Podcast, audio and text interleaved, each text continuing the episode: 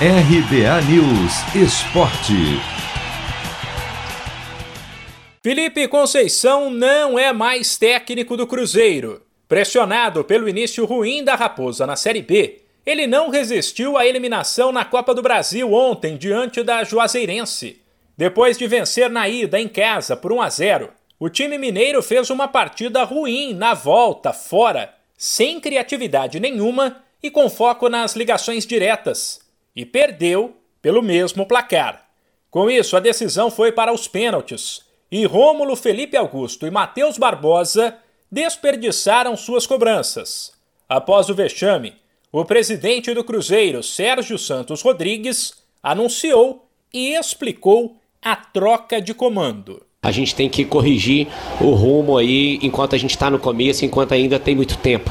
Né? Então, em razão disso, a gente conversou com o Felipe aqui e deu uma descontinuidade ao trabalho dele. Tá? Foi uma conversa que tivemos aqui no nosso, no nosso vestiário hoje.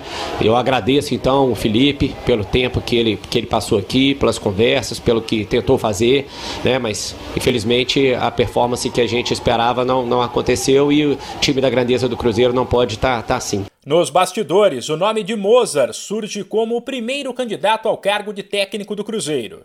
Já o América, em crise, tem treinador, mas não se sabe por quanto tempo. Com o time eliminado também nos pênaltis diante do Criciúma, após empate por 2 a 2 no tempo normal, a pressão sobre Lisca, que já era grande, aumentou muito, até porque o Coelho ainda não venceu no Brasileirão. Lisca, porém, se defende como pode. Ele reclamou com razão do segundo gol do Criciúma, marcado pelo zagueiro Marcel, que botou a mão na bola. Sem esquecer que nessa fase da Copa do Brasil não há o uso do VAR. Mais uma vez, acabei de ver o gol aqui. Né?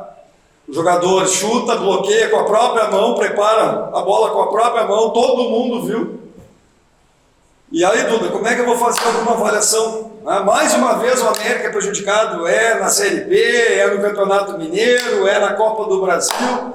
Tá muito difícil para mim, gente. Tá muito difícil para mim. Eu não sei o que está vendo, se o erro é contra mim, se é contra o América. Até é difícil de te responder qualquer coisa, Duda. Eu cheguei aqui tranquilo no vestiário, fui olhar agora aqui o gol, tá toda a minha comissão técnica aqui olhando o gol, já falei com várias pessoas. Mas o jogo, mais uma vez, foi decidido, né? Tiraram o América da Copa do Brasil. O Atlético Mineiro, que não está preocupado com a crise dos rivais, entra em campo hoje, sete da noite, no horário de Brasília, em casa contra o Remo, e pode até perder por um gol de diferença. De São Paulo, Humberto Ferretti.